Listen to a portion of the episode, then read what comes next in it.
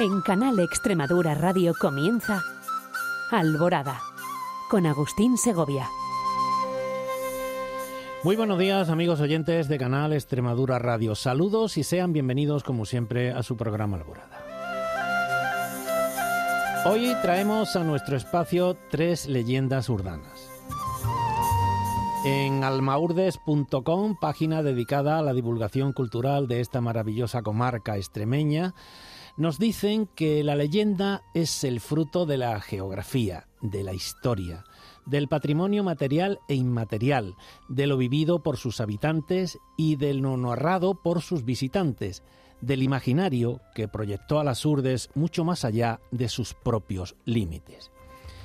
A esta comarca la definen su orografía y sus gentes, y también lo que de ellas han contado Lope de Vega, Larra, Biden, Unamuno, Marañón o el mismísimo rey Alfonso XIII. Todos ellos han contribuido y avalado a la leyenda de las Urdes, una leyenda que, como advirtió don Miguel, todos los que la recorren, a diario o de visita, tratan inevitablemente de confirmar o refutar.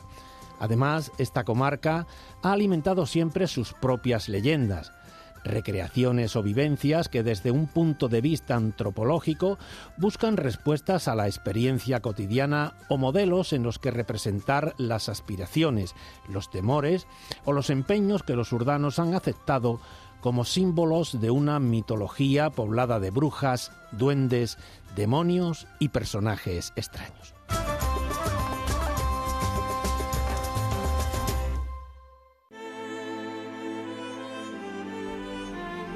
El escornau.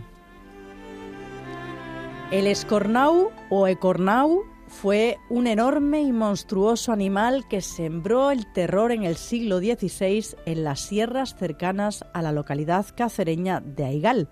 Allí mantuvo atemorizado a todo el vecindario que se encontró abandonado a su suerte por los mortales ataques de esta bestia.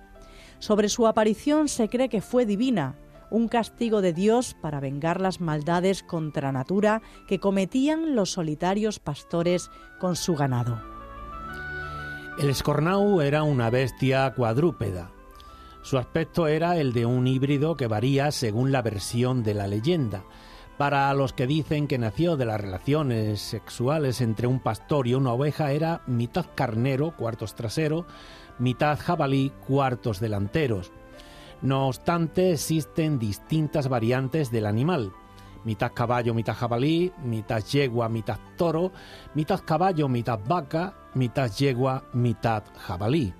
Sea como fuere, en lo que todos coinciden es que en el enorme es en el enorme y afilado cuerno brillante que tenía en mitad de la frente, con el cual embestía con gran fiereza. Poseía un oído muy fino, un olfato extremadamente desarrollado y una vista portentosa. De sueño muy ligero, dormía siempre con un ojo abierto.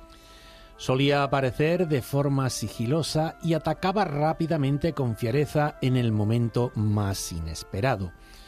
Sus víctimas eran tanto personas como ganado, pero mostraba un especial ensañamiento con las mujeres. Raramente se alimentaba de sus víctimas, a excepción de las palomas, por las que sentía una especial predilección. Por este hecho, se le otorgó un carácter demoníaco, pues la paloma simboliza al Espíritu Santo. Poseía una piel extremadamente dura y su enorme tamaño lo hacía muy peligroso. Cuentan que sus dimensiones serían similares a la de un toro y su peso rondaría los 400 o 500 kilos. Su hábitat parecía estar más ligado a los montes y sierras que al campo abierto, aunque varias veces se le vio atacar muy cerca de Aigal, en concreto en las cercanías del arroyo Palomero. Los aigaleños, cansados de los ataques de esta bestia, iniciaron batidas para darle muerte, pero ni la metralla ni la pólvora consiguieron atravesar su gruesa piel, por los que los vecinos comenzaron a creer que puesto que su aparición había sido divina, solamente por estos medios lograrían exterminarle. Y así fue. La muerte del animal vino de la mano de la Virgen del Rosario.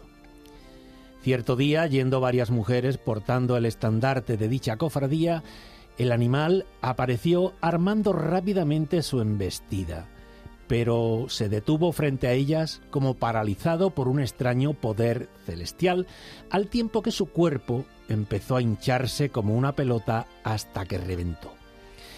Esto se produjo a las afueras del pueblo, en un lugar conocido como el Canchu La Sangri.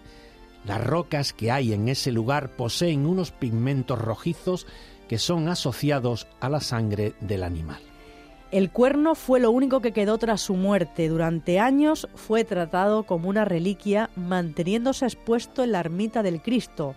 Se le atribuyeron cualidades sanadoras y terapéuticas, era usado como remedio contra la esterilidad, el insomnio, los dolores de estómago. Incluso los jóvenes que entraban en quinta solían llevar en el bolsillo unas raspaduras del cuerno, creyendo que así se librarían de realizar el servicio militar. A finales del siglo XIX, en Aigal estuvo de visita pastoral el obispo de Coria, y allí pudo comprobar cómo los vecinos confiaban más en los polvos del cuerno que en sus plegarias a Cristo, por lo que para preservar la fe de sus habitantes se llevó el cuerno a Coria, perdiéndose ahí su rastro. Para algunos investigadores esta leyenda guarda claros paralelismos con el conocido mito del unicornio. Podríamos hablar así de la versión extremeñizada de tal leyenda, con la particularidad de ver a la Virgen como aniquiladora de un ser fabuloso.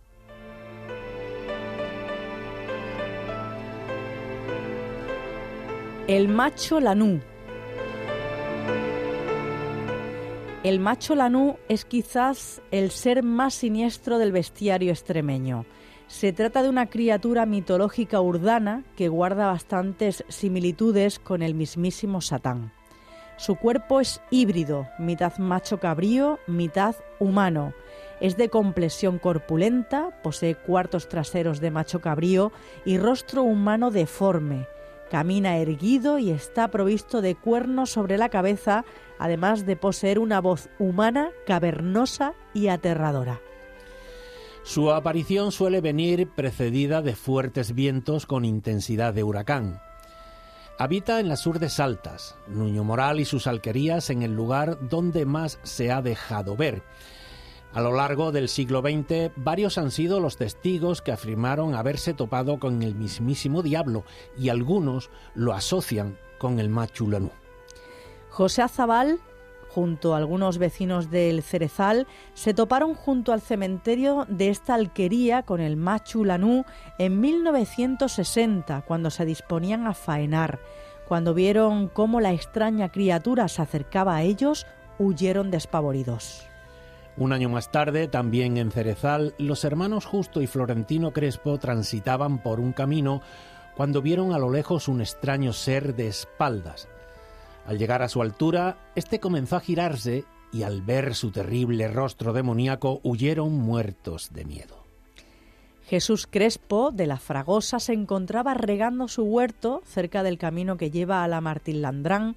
De repente notó la presencia de un ser muy alto acompañada de una voz muy ronca. Al ver las pezuñas de aquella criatura huyó despavorido. En 1965, Amador Domínguez divisó a lo lejos la figura de una especie de macho cabrío negro que saltaba de peña en peña. Lo hacía sobre sus dos patas traseras y presentaba un rostro deforme. En Zajoril, Eusebio Martín Domínguez fue otro de los que mantuvo en la década de los 80 un encuentro con esta extraña criatura unos años antes de morir. También llamado el macho lanú a secas, este siniestro personaje ha perdurado en la memoria de los vecinos de las Urdes, siendo una parte importante de su folclore. Ejemplo de ello es que en el carnaval urdano uno de los disfraces es el machu lanú.